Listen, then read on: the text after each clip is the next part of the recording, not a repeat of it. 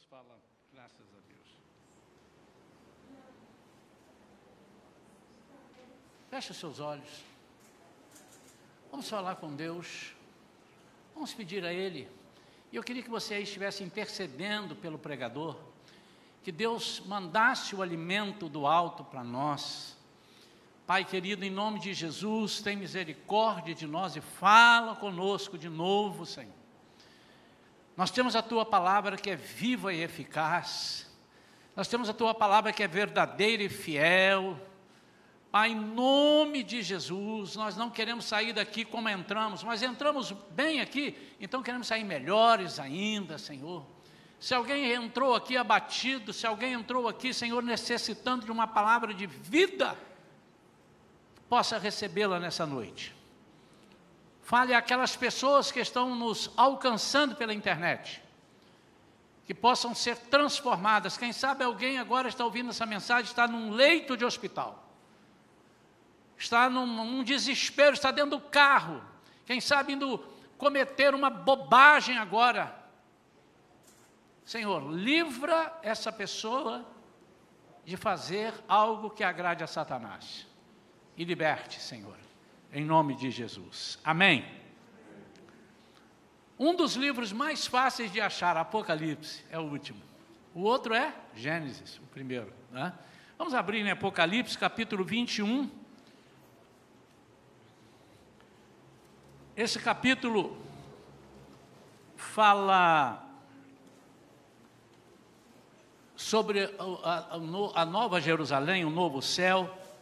Nós vamos ler primeiro o versículo 5, é o versículo base da nossa palavra de hoje, da mensagem de hoje.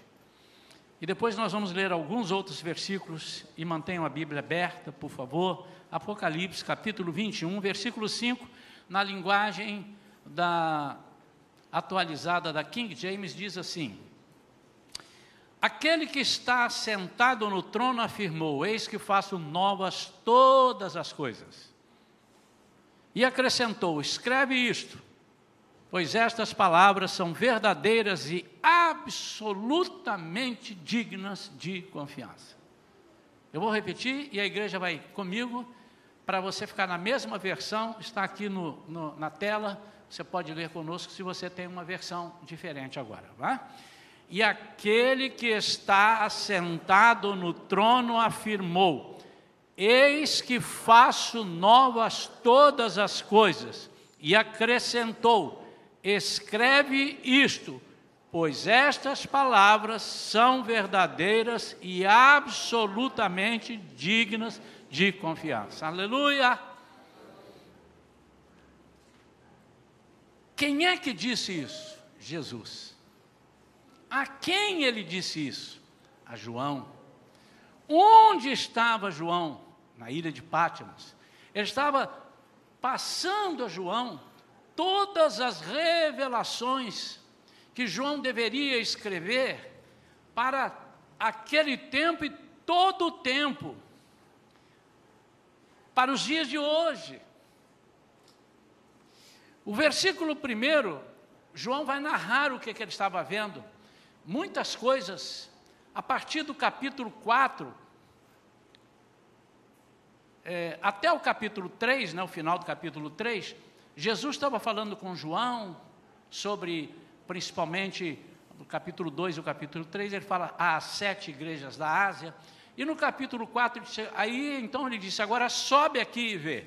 Então ele leva João ao céu, para João ver todas as coisas, principalmente conhecer as maravilhas, para que ele pudesse trans, para, passar as pessoas e, e pessoas fossem transformadas é, através das revelações, através.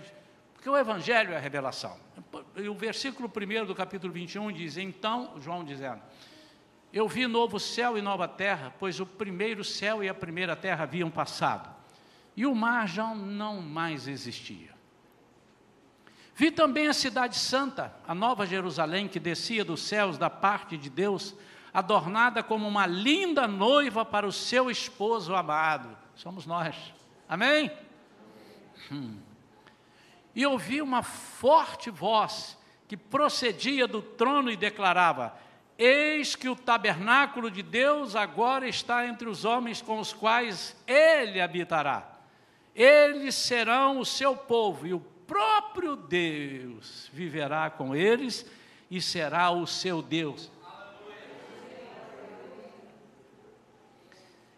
Ele lhes enxugará dos olhos toda lágrima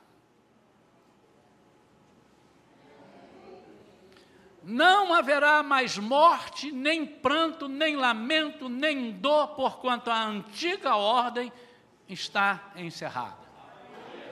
E aí ele repete: E aquele que está sentado no trono afirmou: Eis que faço novas todas as coisas. E acrescentou: Escreve isto. Pois estas palavras são verdadeiras e absolutamente dignas de confiança. Queridos, quando Deus, já preguei aqui algumas vezes sobre novidade, o novo de Deus, vivendo o novo de Deus, a esperança do novo de Deus, tudo que fala de novo.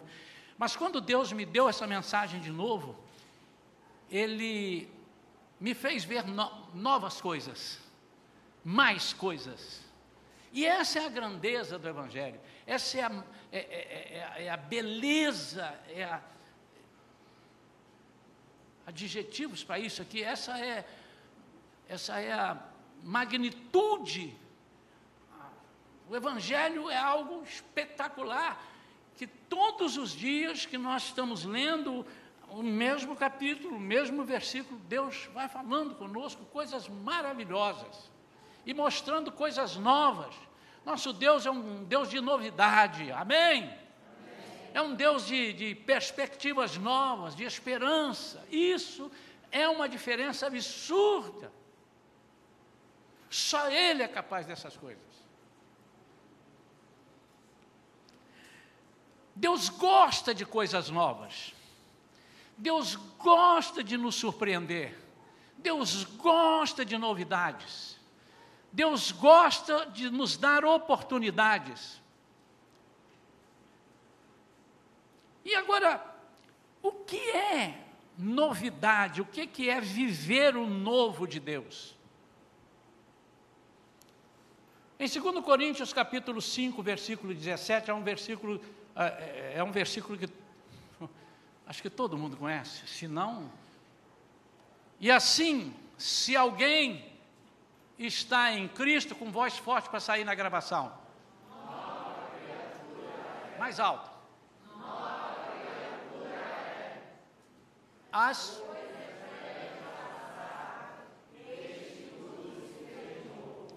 Quando nós entendemos o que que Paulo está dizendo, Paulo estava falando, principalmente, principalmente não, é, como exemplo, ele estava falando da vida dele.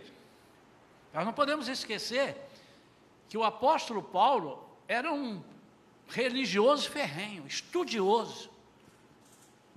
Ele cuidava da palavra com tanto afinco que ele chegou a pensar que as pessoas que pensavam diferente dele não eram crentes, vamos dizer assim e perseguia os crentes. Não, não vamos pregar sobre o apóstolo Paulo, não é?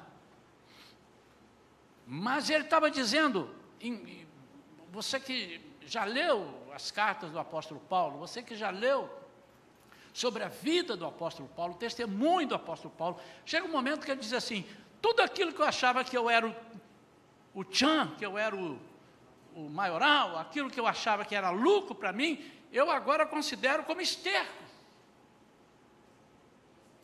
como perda. Pelo que eu tenho. Ele estava dizendo, novidade de vida, eu estou conhecendo coisas que eu nunca conheci. E a impressão que eu tenho é que o apóstolo Paulo estava dizendo assim: eu frequentei as melhores escolas, vocês sabem que eu sou hebreu, hebreu, hebreu mesmo, e estudei aos pés de Gamaliel, a maior autoridade que existia naquela época. Se em Israel o povo já é inteligente, esse homem, Gamaliel, ele estava acima da média, estava em outro patamar, estava... Mas então, num dado momento, Paulo diz, eu nunca vi o que eu tenho visto agora. E o que ele estava dizendo, o que eu tenho visto agora é uma nova vida.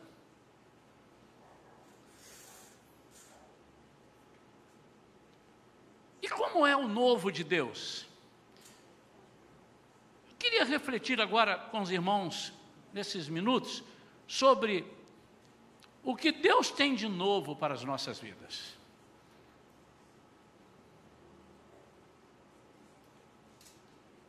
E às vezes nós pensamos que quando nós aceitamos a Cristo como Senhor e Salvador, imediatamente nós nos transformamos numa pessoa que não peca, não erra, não falha e não faz nada disso. Meu amado, é por isso que muitas pessoas se decepcionam consigo e com os outros. Porque eles chegam assim, o evangelho não. Está vendo? É crente, errou. Mas até que lá cheguemos, até que sejamos transformados num corpo incorruptível, nós estaremos sujeitos aos pecados, sujeitos às falhas, por causa da natureza adâmica que nós temos. Mas ele deixou um antídoto para nós, ele deixou algo para nós, Deus, através de Jesus. É que o Espírito Santo na nossa vida tem que prevalecer. Então, mudar de vida não significa que se você aceita Jesus, você nunca mais erra. Mudar de vida é ter uma nova vida, é ter, por exemplo, novos pensamentos e novas direções. Então, o novo de Deus é uma nova vida. Em que sentido que é uma nova vida? Paulo já disse aqui. Então, se alguém está em Cristo, tem novas atitudes. As atitudes velhas já passaram. E eis que agora Todas as atitudes são novas. Primeira coisa que Deus faz conosco é mudar essas nossas atitudes. E quais são as velhas atitudes? Há pessoas que aceitam a Jesus e dizem assim, e já vi muita gente interpretando errado esse versículo. Jesus diz: Venha como estás. É verdade. Mas ele nunca disse em lugar nenhum: E permaneça como és. Venha como estás, porque não tente mudar a sua vida, porque você não pode mudar a sua vida. O novo é de Deus. A novidade é de Deus. Ele é quem faz novas todas as coisas. O João estava declarando, eu estava vendo, eu vi isso, eu vi aquilo, eu vi aquilo, eu vi aquilo outro, eu vi que de repente aquele que está sentado no trono, que era Jesus, se levanta e diz: Agora é comigo, eis que faço novas todas as coisas. Então, quem nos faz novidade de vida é, é Jesus. As nossas atitudes, mas não são atitudes só, porque quando a gente fala assim, a pessoa diz, ah, atitude, o pastor está falando da atitude pecaminosa. Atitudes pecaminosas estão incluídas. Mas é muito mais que isso. É a atitude de, de, de uma vida nova, com uma roupagem nova com uma mentalidade nova, atitudes que engrandeçam o nome de Jesus, atitudes que glorifiquem o nome de Jesus. Conquanto nós ainda possamos incorrer em alguns erros, em algumas falhas, por isso nós clamamos, o Espírito Santo vem e nos cura, nos liberta. E a gente pede, Senhor, tem misericórdia de mim. E a gente então, porque aquele que é salvo não vive pecando. Ele pode pecar porque é uma falha. Ninguém peca, ah, tá, pecou, então ele não é salvo. Não diga isso nunca mais, irmão. Como é que você sabe que a pessoa não é salva? Ele pecou porque essa natureza é pecaminosa. Então o que é que faltou? Faltou Espírito Santo. Na balança teve pouco Espírito Santo e mais carne. O que te faz pecar não é porque você não foi salvo. O que te faz a pecar é porque o Espírito Santo não atuou mais fortemente na sua vida. Falhou, faltou, você apagou, você deixou de lado o Espírito Santo, você quis agir com a sua própria, é, a sua própria vontade. Somente se estivermos dispostos a nos renovar, podemos experimentar o novo de Deus. Mas renovar como? E uma das coisas que ele faz de uma nova vida, ele colocar um novo louvor. Precisa ser um novo louvor. E quando nós falamos em louvor, as pessoas pensam em música, que também é um louvor. É um louvor em forma de melodia. Mas o louvor é tudo aquilo que eu louvo, tudo aquilo que eu dou importância e reconhecimento. Então, quando Deus faz em nós uma nova vida, Ele muda a nossa perspectiva de louvor. Eu passo a louvar tudo aquilo que agrada a Deus e passo a deixar sem importância tudo aquilo que não tem importância para Deus. Eu passo a louvar por tudo aquilo que vem de Deus, tudo aquilo que vem do alto, e deixo de louvar tudo aquilo que é terreno.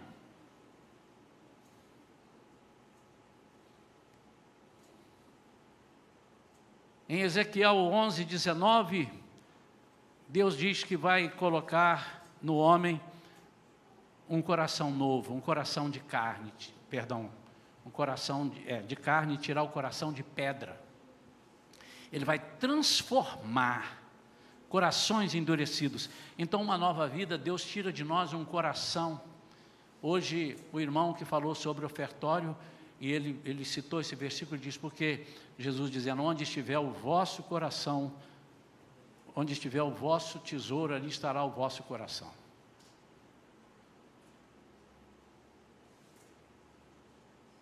O novo de Deus é uma nova vida em atitudes, mas não só atitudes, ó, oh, você não fala mais besteira, você não fala mais mentiras, tudo isso está incluído. O apóstolo Paulo disse: você que aceita Jesus como Senhor e Salvador, se você mentia, não minta mais. Se você roubava, não roube mais. Se você fazia as coisas assim, assim, assim, não façam mais. Mas isso não depende de você dizer, não vou fazer mais, porque você não aguenta. É necessário que Deus entre na sua vida, que Jesus entre, que o Espírito Santo entre e faça uma nova vida. Você tem que aceitar isso. Então, as velhas atitudes precisam ser mudadas em termos espirituais. Espirituais. A segunda coisa é que o novo de Deus, como já estamos dizendo, mudar de vida, é uma mudança. Agora nós vamos entender melhor a mudança. Primeiro, é uma nova vida, e essa nova vida é, é, é, é sugere mudanças. E que mudança? Que mudança? É uma mudança para não voltar atrás. É uma mudança com consciência, onde você faz o esforço de, de, de não voltar atrás, porque você escolheu, disse, eu quero fazer isso. E nós vamos ver aqui algumas coisas que nos atrapalham e que nos impedem. Em Marcos 2, 21 e 22, diz que ninguém costura remendo de pano novo em veste velha. Irmãos, eu estava no hospital, Deus me deu, eu disse para os irmãos isso aqui. Alguns versículos assim eu lembrava e o Senhor disse: Sabe o que, é que eu quero dizer com isso? E de madrugada, duas e meia, três horas, eu sem sono. E às vezes eu com sono, mas as enfermeiras toda hora, seu Isaías, só entrei aqui para saber se o senhor está dormindo, pode dormir. Também, obrigado. Mas aí eu despertava, aí Deus falando comigo. Então, é, é, alguns versículos, esse é um deles. Como é que eu coloco um, um remendo de pano novo em veste velhas? Na prática. Os irmãos sabem. Ah, não, é porque é uma vida nova, então, a, a vida velha, é a, a, roupa velha, então. Mas como é que é isso? Vamos continuar no versículo, ele diz: porque o remendo novo tira parte da veste velha, só tira parte. Mas aí, ao tirar aquela parte, fica maior a rotura. Ninguém põe vinho novo em odres velhos, lugar de se guardar o vinho. Do contrário, o vinho romperá os odres. E tanto se perde o vinho como os odres mas põe-se vinho novo em odres novos. Senhor, o que é isso? E Deus me disse: Você se lembra quando você era jovem?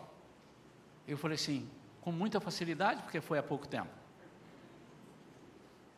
Você se lembra dos congressos que você ia? Como? Não lembro. congressos de avivamento, lembro? Você lembra que você era o líder da mocidade uma vez, você foi voltou e, e chegou, contou para a igreja? Lembro. E como é que foi? Daqui dois, três meses eu já não, não tinha mais aquele gás. Eu disse, isso aí é um remendo novo numa veste velha. E ele disse: tem muita gente que está se alimentando de remendos. Tem muita gente que está vivendo de remendos novos. E o que são remendos novos, Senhor? É quando você vai a um congresso e ou então você entra na internet hoje, né, ele disse, você entra no YouTube, vê uma palavra e chora e diz: mudei, mudei, e, e muda mesmo, por meio dia, por um dia, por uma semana, às vezes por um mês ou dois. Mas depois, você não consegue manter aquilo, porque você não deixou Deus fazer de você uma vida nova, você não aceitou a transformação, você não tirou da sua vida velhos hábitos. E o que, que acontece muitas das vezes? É que o estado agora fica pior do que o anterior. Porque você disse, o que, que valeu a pena? Eu fiz isso, eu convoquei tanta gente, eu falei e tal. Então, são esses remendos. Mas então os congressos são ruins? Não. Mas eles precisam ser um complemento em cima de uma vida que está sedenta. Mas além de sedenta, a vida está destinada a fazer aquilo.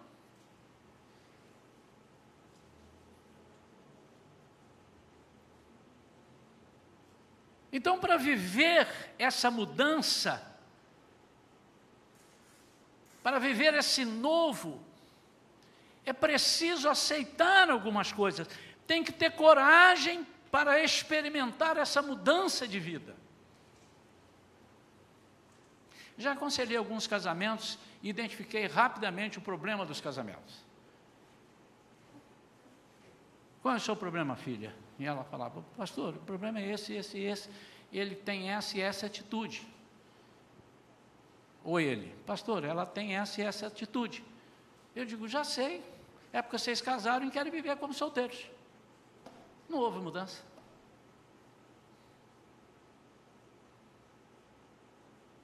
Aquele que está casado é uma nova criatura, a solteirice já passou e esse que tudo se fez novo. É mais ou menos por aí, irmão.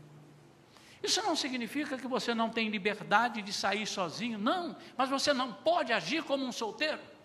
E como é que agir como solteiro? É quando a sua esposa não sabe das coisas mais importantes que você realiza, os lugares mais importantes, os lugares que você anda, ou algumas coisas, mudanças que você faz ou promove, e vice-versa.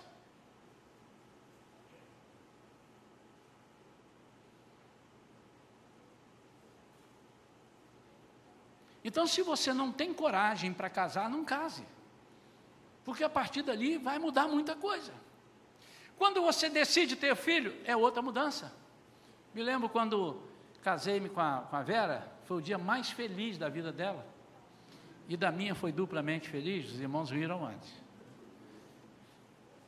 Irmãos, foram quatro anos, quer dizer, com dois anos e pouco, três anos, começamos a procurar é, ter um, um filho, uma filha, e, e, não vinha, até que veio com quase, quase cinco anos, nós tentando e tal, e aí veio a Vivian. Mas até lá, irmãos, me lembro um dia, aí eu, eu tinha um espírito aventureiro, ela também topava tudo e topa, na minha parceiraça. Aí um dia eu comprei um consórcio, irmão, e tirei um Fusca zero quilômetro do consórcio. Zero quilômetro. Eu falei, vamos entrar nesse Fusca, eu morava em São Paulo. Vamos entrar nesse Fusca e vamos para a Bahia de Fusca. Eita, em doido. Vamos para a Bahia de Fusca. Vamos levar nossa garrafa de, nossa barraca de camping. Então nós levamos uma barraca de camping dentro do Fusca. E cada lugar que eu parava, eu ficava sentado assim, armava lá a barraca e tal, ficava. E ela, o que, é que você está pensando? Estou pensando como é que eu vou. Porque cada lugar eu comprava mais coisas. Então descobri que de um lado do banco traseiro, debaixo do banco traseiro, tem a bateria. Do outro lado não tem nada. Então ali eu colocava coisas. E fui descobrindo lugares. Um Fusca zero quilômetro. Viajamos. Onde a gente ficava? Qualquer lugar. Qualquer lugar. camping e tal. Aí entravam numa furada, vamos embora hoje, que isso aqui é uma furada, entramos de gaiato no navio, vamos embora. Vamos viajar quando? Está tá cansado ou não? Não estou não, então mete o pé no, na estrada e pá, estamos viajando há 10 horas, tudo é festa.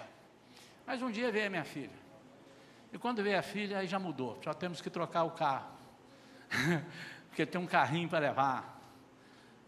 Aí eu lembro que nós tivemos uma caravana. Quem já teve uma caravana, diga amém. Você é velho, hein, irmão? Nós dois, né? A caravana. Aí eu falei assim, mas a caravana, para nós, eu estou aqui sentado, a minha esposa está ali, mas como é que ela vai viajar deitada, dormindo ali novinha? Aí pegamos um, um, um espuma e fizemos uma espuma na traseira, na mala da caravana recortada tudo direitinho, voltamos ali, é uma cama. A Vivian dormia ali, já pensava nela. Temos que parar uma hora porque ela pode estar querendo papar. A minha vida mudou. Fomos alugar um apartamento. Primeira coisa, como é que é o playground do, do, do edifício? Vamos sair de férias. Aí depois veio a segunda filha. Como é que esse hotel é, o que é que ele tem para as crianças? Muda. Ou então não tenha filhos. Se você não tiver capacidade de pensar também nos seus filhos, é melhor que não os tenha. Deus te deu a responsabilidade disso. Eu estou dando um exemplo, amados. Há pessoas que passam anos e anos e parece que pararam no tempo, não evoluíram espiritualmente em vida com Deus, porque não têm coragem para mudar, não investiram e são crianças espirituais. Precisa mudar.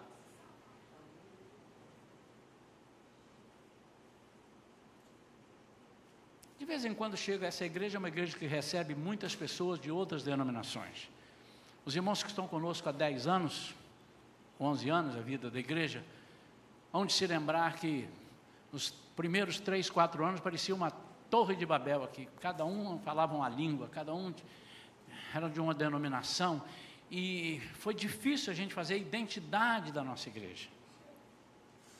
Mas eu me lembro bem de todos que por aqui passaram e por que disseram que saíram. Eu não sei se falaram a verdade, mas por que saíram. Mas alguns foram muito sinceros. Pastor, eu estou saindo daqui porque o senhor fala muito em Espírito Santo.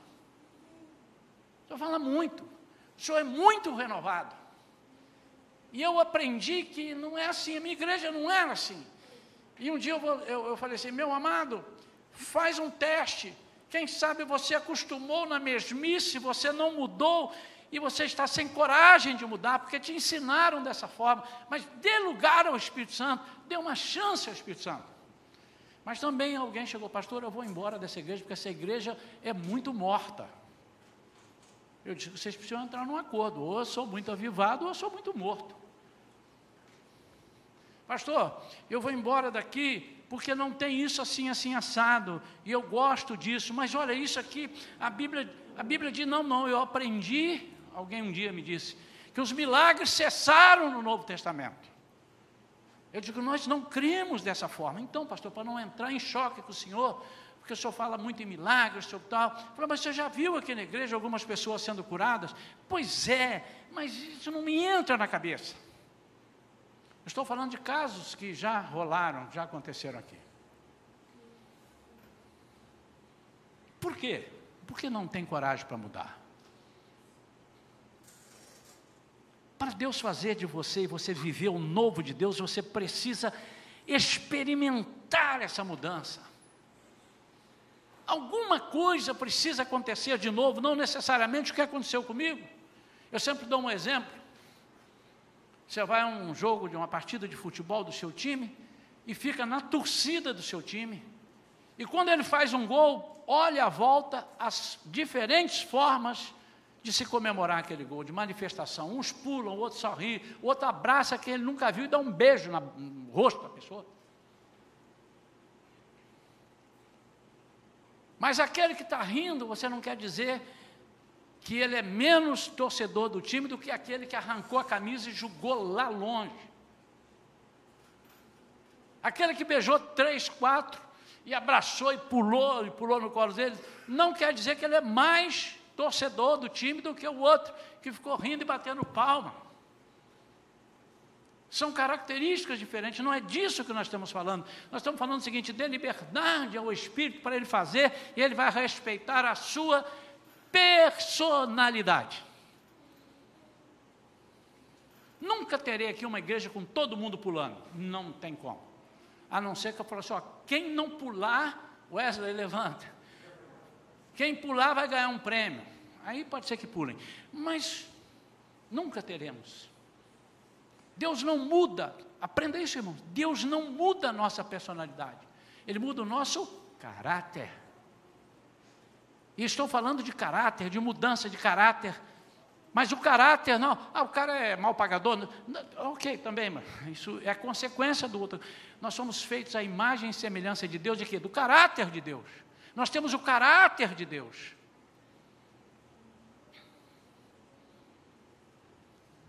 Em Levíticos 26, 10, Deus falando com o povo: olha, vocês vão comer da colheita, e quando acabar essa colheita, vocês vão jogar a colheita fora, porque eu não quero que vocês comam da colheita antiga, vocês vão comer da nova colheita. Bota aí 26, 10 de Levíticos, por favor. Depois de vos ter desalimentado da colheita anterior, tereis ainda de julgar fora a antiga para dar lugar, para dar lugar, para dar lugar. Falei de roupa nova e agora falo de comida nova. Muitas vezes, amados, nós estamos comendo comida velha, alimentos vencidos alimentos antigos. Sabe o que, é que o alimento vencido e antigo faz na minha vida e na sua? Fazem mal. Se você compra um alimento no mercado e não presta atenção na data de validade, você pode correr o risco de passar mal. Pode ser que tem gente que come até pedra e não passa mal, né? Mas por isso ele tem uma data de validade, porque ele pode ser prejudicial. E o que, que é uma comida estragada ou comida anterior? É aquela comida que nós acostumamos com ela e não mudamos.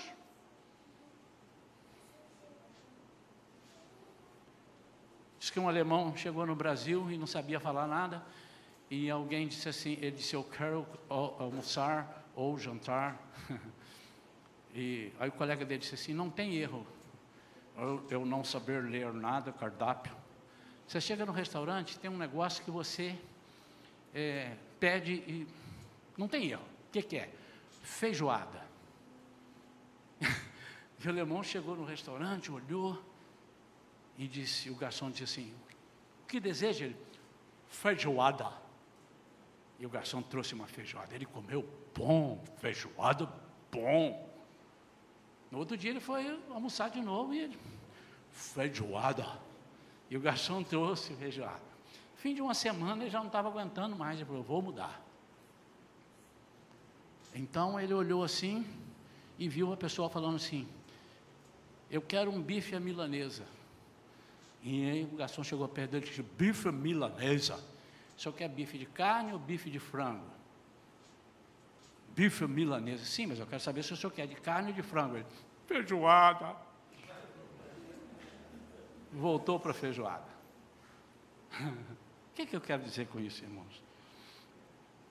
Nós somos tão agarrados às tradições, nós estamos agarrados, e, e, e acho que está tá dando para o gasto, está dando para o gasto. Vamos ficar na comidinha,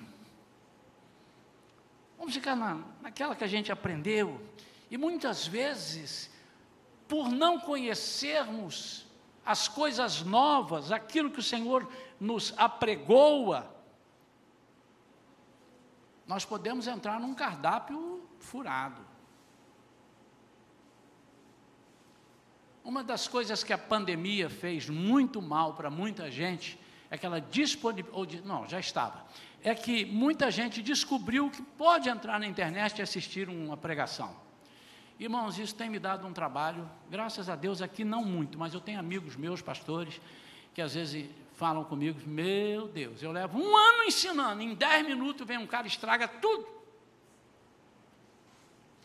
Principalmente, irmão, se você entrar lá e disser quantos seguidores ele tem? Um milhão de seguidores. Esse cara é o dono da cocada preta.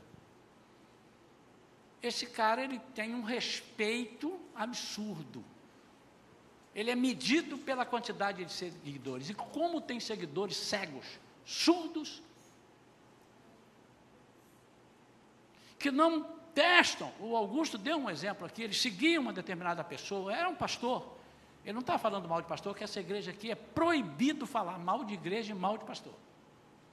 Mas nós podemos comentar atitudes errôneas. E os irmãos podem até chegar depois, pastor, quem era esse pastor? Disse, não é da tua conta, vamos orar por ele. Não tem que saber. Mas eu quero que você aprenda. E como é que eu faço, pastor? Me dá umas dicas. Não tem dica, não tem cartilha. Você precisa saber o que, que ele está falando, que comida que ele está te apresentando.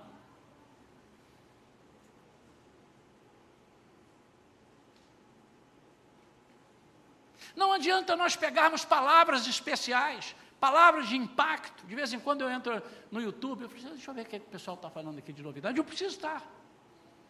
Eu preciso olhar, eu olho e digo, eita. E às vezes eu vejo uma pregação, eu vou pregar sobre isso, mas vou pregar a coisa certa, porque ele está falando errado. Mas está falando errado porque a Bíblia diz isso. E a gente entra e vê cada coisa e fala, meu Deus, o que, que é isso?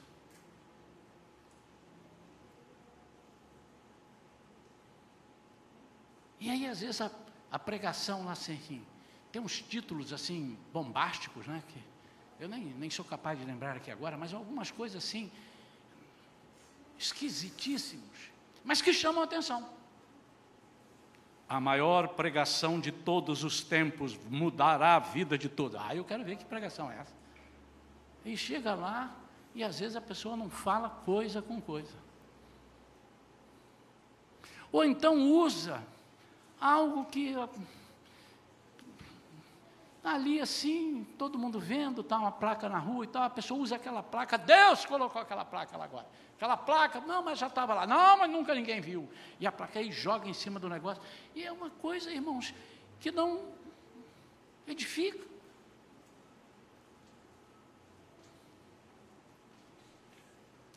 Não adianta pegarmos palavras especiais de um ou outro culto, nem aqui e nem em outro lugar, se a nossa vida não mudar. Não adianta pregações de impacto, congressos, se não houver efetivamente mudança de vida. Então a mudança nos transforma num dínamo. O avivamento é um dínamo. E sereis batizados com o Espírito Santo. Isso significa colocarei em vocês um dínamo.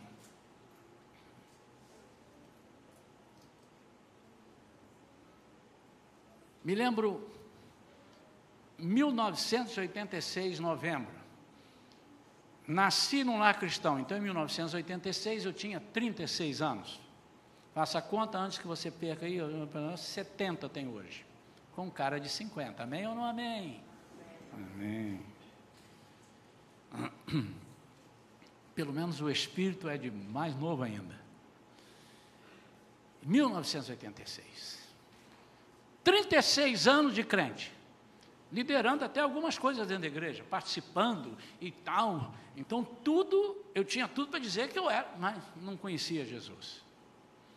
Mas ali naquele dia, naquele congresso que houve na igreja que eu frequentava, que eu era membro, mudou a minha vida, mudou a vida da minha esposa, mudou a vida das minhas filhas, porque nós passamos, hoje a Vivian falou sobre algumas coisas, alguns lampejos ela deu, e nós dissemos, não, tudo que eu quero de bom eu quero para minhas filhas. Depois elas decidam se vão querer continuar ou não. Mas se é bom, duvido que não queira. Mas de lá para cá eu recebi um dínamo. O que é o dínamo? É algo que faz a sua vida mudar e você não tem vontade de voltar atrás. Mas não é só vontade de não voltar atrás. O seu ímpeto não muda. Pastor, você está falando como, porque você é pastor. Agora, aqui há 10 anos, 11 anos. Mas durante 30 anos eu não fui pastor. 25 anos eu não fui pastor. Mas eu passei a ver as coisas de uma forma diferente. Antes eu estava, eu era um, um, um ativista, eu trabalhava na igreja, fazia muitas coisas, então eu trabalhava para a igreja. E depois que Jesus mudou a minha vida e me deu uma vida nova, eu passei a trabalhar para Jesus na igreja. Finalmente, o novo de Deus é uma oportunidade. O que é uma oportunidade? Deus cria situações inusitadas para que nós agarremos as chances. E hoje pode ser essa chance. Pode ser que hoje seja essa chance. Você está aí sentado e diz: Eu tenho que mudar. Ninguém é mudado da noite para o dia. Ninguém é mudado instantaneamente. Não há essa hipótese. Sabe por quê? Principalmente porque ninguém aguenta ser mudado. Ninguém aguenta. Há tanta coisa para ser retirado de nós que se Deus for tirar de uma vez só, nós não vamos aguentar. Ninguém. Mas é um processo. Esse processo, ele é diário. Como eu disse de manhã, ele é de fé em fé. De vitória em vitória. E ele não pode ser dois para lá e um para cá. Isso não é música, são dois para lá. Não, ele tem que ser constante. Sempre numa. Isso tem um nome bonito que a Bíblia gosta e Jesus gosta disso. Deus gosta desse termo: perseverança. O prêmio para Caleb foi a perseverança. É o coração, mas ele diz: e porque ele perseverou em me seguir, eu vou dar a ele isso, a terra. E, e ele, ele foi cobrar isso a Josué. Oportunidade, que oportunidade? Às vezes elas passam, elas passam perto de nós, o novo de Deus. Eu queria perguntar aqui à igreja agora, sinceramente. Não responda se você não puder responder. Não tente me alegrar para encher de mão aqui no auditório, levantando a mão, até porque a filmadora não está pegando para lá, está pegando para cá.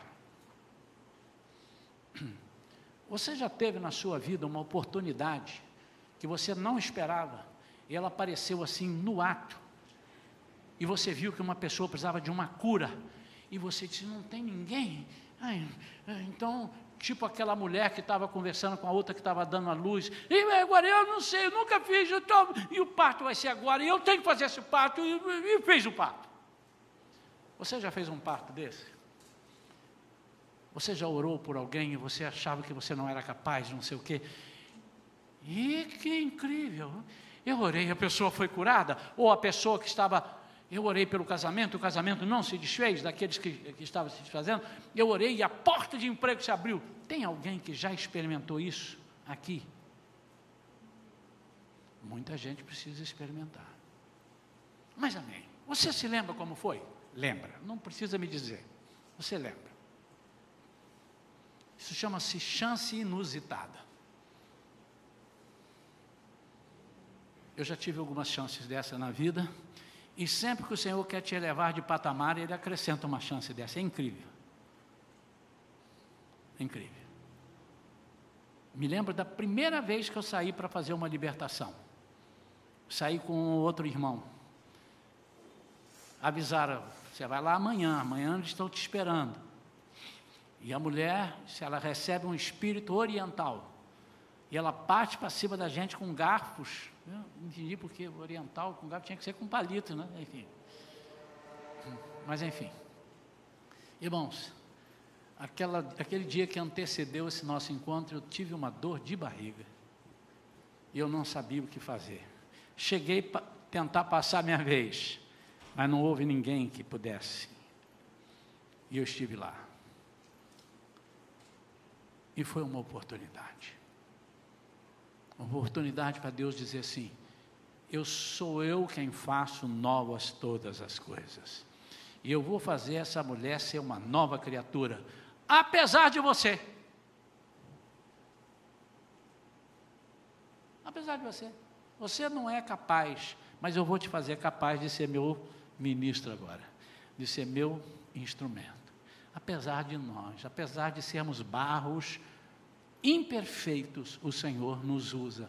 O que Ele quer é que nós aproveitemos essa oportunidade, a nova chance.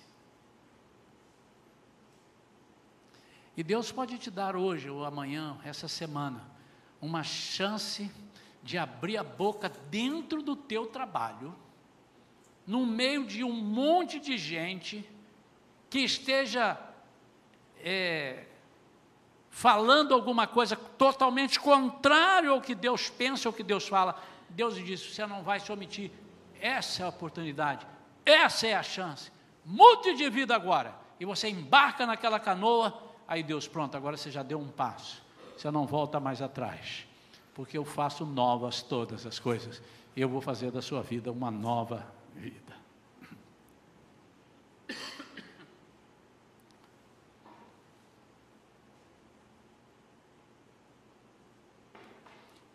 E para terminar, por que, que muitas pessoas experimentaram o novo de Deus e hoje não experimentam mais? Porque eles pensaram que o novo de Deus já é o novo. Pronto.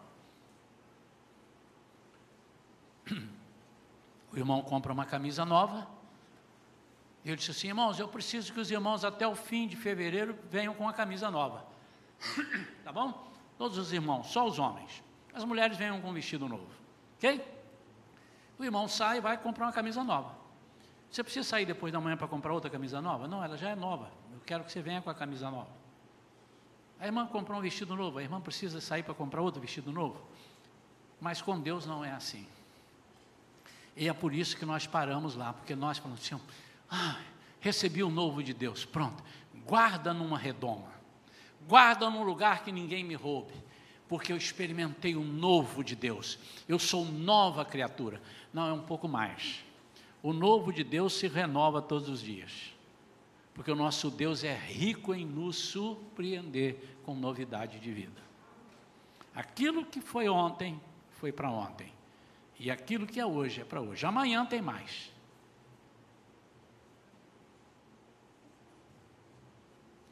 Eu fico às vezes sem entender, queridos. Fico mesmo. Eu... Quando se oferece um banquete e as pessoas dizem assim: não tem problema, não quero, eu já almocei ontem. Já almocei ontem. Então vamos jantar. Também já jantei anteontem. Vamos amanhã? Não preciso, já almocei. Mas tem gente que faz isso. Um dia eu fui falar assim: que Deus te abençoe. E a pessoa disse: Eu já sou abençoado. Sim, então que Ele te abençoe mais. Não precisa, porque Deus já deu toda a sorte de bênção quando ele morreu na cruz, já encerrou tudo. Eu falei, mas que Deus é esse? Que Jesus é esse que encerrou lá? E o que, que você está fazendo? Sim, o que Jesus fez e não vai fazer mais é te dar a salvação da forma que ele deu. Ninguém mais, nem ele mesmo virá para fazer de novo. Isso é uma coisa. Mas novidade de vida é todos os dias. Todos os dias. Irmãs, olhem para mim. Já pensaram em surpreender seus maridos fazendo para ele todos os dias um bife do mesmo jeito? Hein? O que, é que você tem hoje? O de sempre, o bife de ontem. E amanhã? Mas o bife era bom, irmão. Eu lembro, meu marido, que você comeu o bife e lambeu os beiços. É, você está falando mal do bife? Não, mas só tem isso. Feijoada. Deus quer te dar a chance. E eu não sei onde ela está. Não sei se ela está aqui agora, não sei se ela vai estar amanhã, não sei se ela vai estar. Quando você sair ali para cumprimentar alguém, alguém vai te chamar. Vem cá, vem cá, vou te contar um negócio. Sabe aquela vizinha? Aquilo, aquilo é o capeta puro, né? Olha a chance na sua mão. Que isso, irmão? Como é que você chama os outros de capeta assim, irmão? Faça isso não, meu amado. Deixa eu orar com você. Não, mas ela faz isso, ela faz aquilo. Vamos orar. Você conhece aquele irmão da igreja ali? Vez não tem jeito. Eu entro na igreja e ele me olha atravessado. Aliás, como é que é olhar atravessado, hein, irmãos? Em vez de olhar assim, olhar assim? Não sei como é que é. Ele me olha atravessado. A sua oportunidade de novidade de vida. Lembra que eu preguei aqui sobre é, podar. E nós temos que podar. Podar não é cortar o irmão, é nutrir o irmão, porque a poda não é para eliminar a árvore, a poda é para fazer dar mais frutos. E nós não temos feito isso às vezes, ou temos? Eu creio que a igreja toda esteja fazendo depois daquela pregação. Mas se não estiver, somos nós que temos que fazer. Jesus está voltando. Aqui esse texto que eu li fala de já está na reta final. João, quando vê, ele diz assim: já passou, já passou o milênio, já passou tudo. E ele agora viu novos céus. O mar já não existe mais.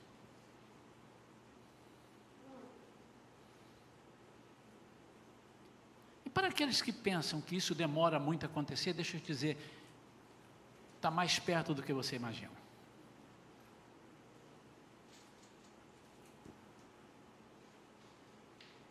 Uma das coisas que Deus quer tirar de nós para sermos novos é o orgulho. A outra coisa é o egoísmo. Nós pensamos muito em nós, não pensamos nos outros. E a outra coisa que Ele quer tirar é a vaidade.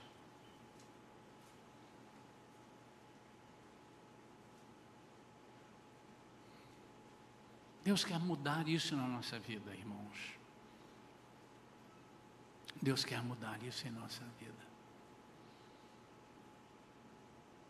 Quantas pessoas estão sofrendo hoje e sem comida para comer, e nós temos que suar debaixo do sovaco para pedir os irmãos para trazer um quilo de alimento. E dentro de 150 pessoas, tirando 15 que já dão uma cesta básica há 2, 3, 4 anos, tirando esse, então em 130 pessoas, 120, 100 pessoas, para juntar 7, 8 quilos, eu tenho vergonha.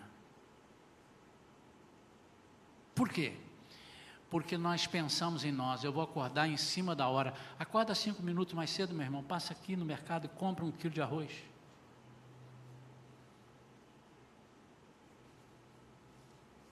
Aliás, a sugestão que eu dou, irmãos, eu não obrigo os irmãos, eu, como pastor, dirijo os irmãos assim: tire da sua dispensa e traga, esse seria o correto. Depois você repõe na sua dispensa. Vai lá e pega. Pastor, mas isso só tinha um quilo. Traz esse quilo, depois você vai ali e compra. Você não vai esquecer de comprar para você. Mas para o irmão você vai esquecer de comprar. Essa é uma das coisas.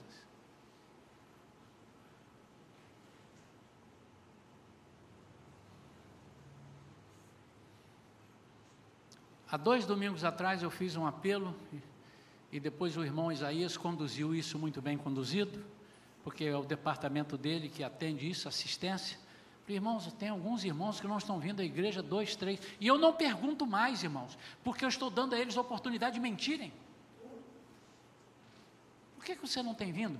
Eu estou muito ocupado. Eu vou orar a Deus para tirar a sua ocupação, irmãos. Porque se o que é que está te trazendo tirando da igreja é a ocupação, a ocupação, eu vou pedir, Deus, tira a ocupação desse camarada, o que, que é? O emprego, tira o emprego dele, que ele vai ficar com 30 dias para vir à igreja. Não, faça isso não, pastor. É porque eu estou fazendo mudança, mas meu irmão, eu vou te indicar a graneira, porque você está mudando há dois meses. A graneira faz isso em duas horas, em um dia. Então eu não pergunto porque eu tenho vergonha. As pessoas mentem. Mas nós precisamos ligar. A igreja precisa sentir falta.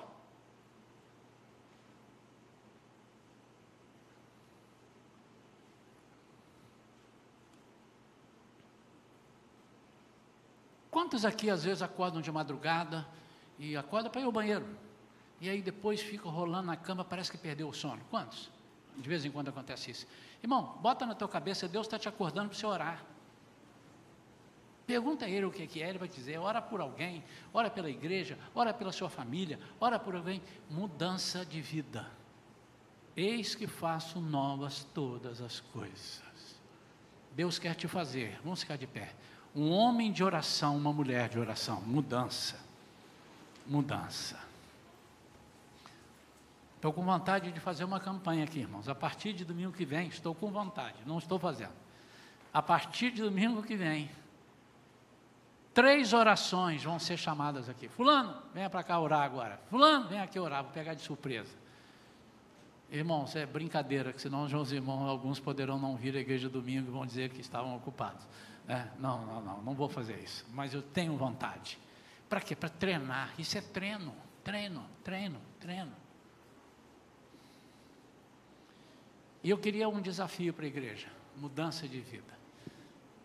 Você vai falar para mim que pode, e sua responsabilidade é com Deus. Se você não fizer, é você e Deus, hein? Hoje eu acordei de madrugada, preocupado com a pastora que estava fazendo, estava suposição, não sei, de repente já pode estar com Covid, que estava com a tosse quarta-feira, mas já fez hoje, ela não veio de manhã por precaução, o resultado saiu na hora do almoço e ela está aqui, está livre, não tem Covid. Está aqui. E aí eu levantei, então, e quando eu olhei no relógio, terceira vez, quase quatro horas, 15 para as quatro. Aí sentei ali na sala, falei, Senhor, o senhor quer falar comigo alguma coisa, não quer? Pode falar, igual eu fazia no hospital, fala, Senhor. Aí fiquei olhando lá para fora, estava assim um dia, ainda não estava amanhecendo, quatro horas, não eram quatro ainda. Aí Deus me colocou uma coisa e eu quero pedir a você para me ajudar. Comecei a lembrar de algumas pessoas que não estão vindo por alguma razão, umas porque não podem vir mesmo, né? E comecei a pensar nas visitas. Essa igreja aqui está aberta para salvar almas. E quanto mais pessoas entrarem aqui, melhor. Temos ali o mercado que nos ajuda muito, tem um outdoor ali, tem outro lá, mas isso é a nossa parte. E eu falei, Espírito Santo, há tanto tempo que eu não orava assim, irmãos, meses que eu não orava assim. E eu falei para a pastora hoje, e eu orei, Senhor, manda pessoas para a igreja, manda visitas, manda, traz de volta os irmãos que estão afastados, que estão cambaleando, que estão desanimados. E orei, orei, orei. E falei, Senhor, eu tenho certeza que o seu espírito é o mesmo do pastor Alderi que contou aqui. Pastor Alderi esteve na China de passagem e o pastor soube que ele estava lá, um pastor muito famoso, muito conhecido, e pegou ele e disse: Pastor, o senhor pode estar na nossa igreja amanhã à noite? Nós nos reunimos, não, esse dia não, nós não temos normalmente culto, mas a igreja vai estar presente. E ele combinou que ia. E quando ele chegou lá na igreja, a igreja era subterrânea, por causa da perseguição enorme. E ele entrou, chegaram uns 15, 20 minutos antes. E ninguém na igreja. E ele pensou: meu Deus, é subterrânea, não pode fazer propaganda, que o governo vai vir atrás. E eles começaram ali, a, vamos, vamos orar daqui a pouco, vamos começar o culto. E ele ficou sem graça e perguntou ao pastor depois da oração: Pastor, o povo, como é que vai fazer? Porque. Aí o pastor disse assim: O que, que tem? Não, isso não avisou. O pastor Alderi contou. Não avisou. Não pode fazer estardalhaço, não pode botar uma propaganda, não pode botar o dó. Como é que vai fazer? Ele disse assim: vocês brasileiros dizem que conhecem o Espírito Santo, mas vocês não conhecem. Nós vamos pedir ao Espírito Santo. Vamos orar só para isso. E começar a orar. Espírito Santo, traga as pessoas. Você pode acreditar nisso se quiser, irmão. se não quiser também, não vai fazer diferença para o testemunho do ano. E começaram a orar. Faltavam uns 20 minutos, irmão Francisco, para o culto. E eles começaram, quando eles se levantaram, mais da metade da igreja já estava cheia. E quando eles começaram o culto, que começaram a louvar, o resto chegou. Porque o Espírito Santo levou. Havia um homem que estava no deserto. E esse homem certamente falou com Deus. Ele era um príncipe que ainda não tinha recebido Jesus. Ele era responsável pelos negócios da rainha de Candace, a Etiópia príncipe etíope. E ele estava lendo ali, no livro de Isaías, que falava sobre Jesus. E ele não entendia. Certamente, irmão, não, a Bíblia não diz, mas eu tenho certeza que ele falou assim: Meu Deus, como é que eu vou entender isso aqui? Eu, eu resolvo tanta coisa para a rainha, então eu não estou entendendo. É como se ele falasse: Espírito Santo, manda alguém. O Espírito Santo vai lá numa igreja grande, igreja de Filipe, pastor Filipe. Conheceu o pastor Filipe? Arrebentando a boca do balão. Lá em Atos, capítulo 8, diz que todo mundo, ele pregava, aceitava Jesus. As pessoas eram curadas, a igreja estava bombando, o louvor arrebentava. Yeah. Aí, o Espírito Santo fala assim: Felipe, eu preciso de você. Larga aqui, vai lá para o deserto. Tem uma pessoa que eu preciso que você fale para essa pessoa. E ele foi. Aí quando ele chegou, o que, é que eu vou falar? Encosta no carro. Eu vou te falar na hora que você chegar perto. Eu não sei nem o que eu vou falar. O Espírito Santo está mandando ali falar com o etíope, eu não sei nem o que eu vou falar. Mas a Bíblia diz assim: porém na sua boca as palavras. E ele chegou. Se encosta nele, ele encostou. Um etíope. O que, é que você está lendo? Estou lendo aqui um capítulo aqui no livro do profeta Isaías. Você está entendendo? Não, não tem ninguém que me explique. Aí ele, pum, o Espírito Santo falou: pula dentro da carruagem. Pulou e ele explicou a ele. Quando explicou a ele, ele entendeu e aceitou Jesus. Ele disse assim: agora, agora vamos batizar. Aonde? Ali. Irmãos, o meu desafio é o seguinte: quantos podem, durante um mês, e os outros que continuarem, podem continuar. Mais um mês. Até o final de março. Porque fevereiro já acabou, só tem domingo que vem, né? Essa semana. Orar para o Espírito Santo mandar novas pessoas, visitas, mandar irmãos que estão afastados. Fala só com o Espírito Santo. Enquanto isso, nós não vamos fazer nenhuma propaganda especial. Vamos fazer o que nós, perdão, o que nós já fazemos. Quantos podem fazer isso? Sinceramente, se não, irmão, eu vou fechar o olho. Eu só quero que você se comprometa. Se algum dia fizeres um voto ao Senhor, não tardes em cumpri-lo, porque Deus não se agrada de tolos. É melhor não fazer do que fazer e não cumprir. Eclesiastes capítulo 5, versículos 4 e 5. Agora fechei o olho, não vi ninguém, todo mundo abaixa a mão. Então pronto. Agora, baseado nesse versículo, quantos podem levantar de madrugada, uma vez na semana ou duas? Mas eu quero todo dia. Amém. Estou te pedindo uma ou duas. Até o final de março. Peça a Deus isso. Você pode? Eu tenho cinco. Eu tenho sete. Eu tenho dez. Nós vamos orar, irmãos. Nós vamos orar. E vamos pedir assim: Espírito Santo, manda para nós. Agora, irmão, o Espírito Santo vai mandar e você vai recebê-los. Vai chegar alguém aqui com o coração despedaçado. E nós precisamos atender. Se ele mandar 50 de uma vez, não pode deixar com três. E vai sobrar 50 para três tratarem. Vamos dividir isso aí. Quero orar pela sua vida. Quero orar.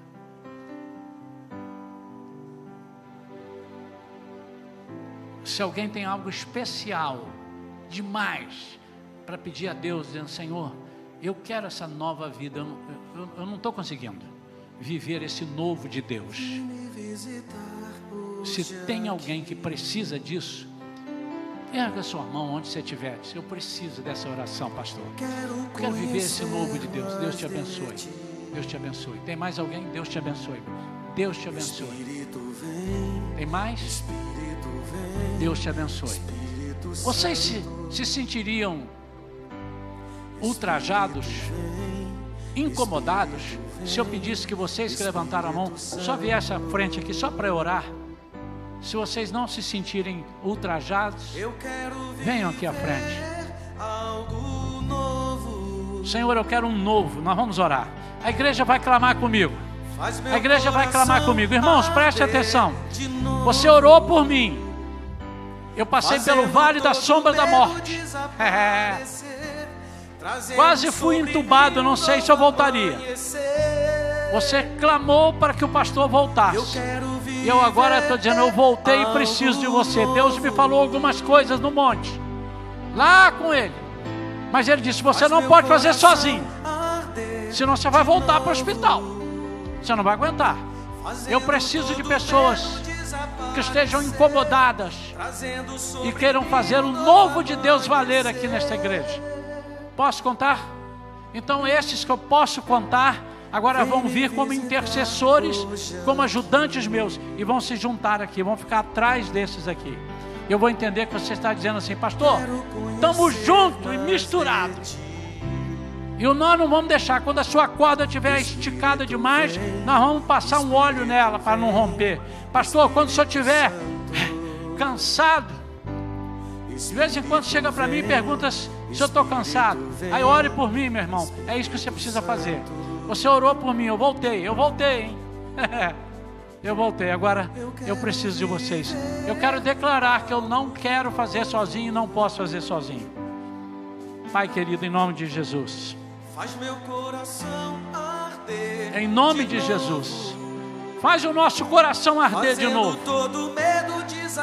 Pai, em nome de Jesus, nós queremos novidade de vida. Vai falando com Deus. Eu quero viver algo novo. Faz meu coração arder de novo fazendo todo medo desaparecer, trazendo sobre mim um novo amanhecer. Pai querido, eu estou aqui com tanta gente preciosa, tantos. Alguns estão dizendo, eu, eu tenho algum impedimento de uma novidade de vida, eu quero viver o novo de Deus. Estão aqui. Atrás deles vieram alguns que disseram, pastor, estamos juntos, pode contar conosco nós queremos uma igreja, nós também queremos essa igreja assim que o Senhor está querendo. Nós estamos em concordância, em unidade com o Senhor, pastor. Eu creio que essa é uma visão de Deus. Nós não queremos ser os mesmos, nós queremos ser novidade de vida para as pessoas que estão aí fora. Pai, então agora honra aqueles que estão aqui pedindo e que precisam dessa mudança, dá a eles essa mudança, mas também ao mesmo tempo capacita, Senhor, os obreiros os irmãos que vão agora levantar essa igreja em oração. Eu já estou vendo gente de madrugada levantando, falando: Espírito Santo, manda para nós pessoas. Nós estamos lá com a faca na mão para cortar tudo aquilo que precisamos cortar. Pai, em nome de Jesus, atende a nossa oração. Recebe, Espírito Santo, a nossa vida. Eu te louvo em nome de Jesus. Amém. Agora é com vocês, irmãos. Eu prometo que não vou perguntar quantos irmãos estão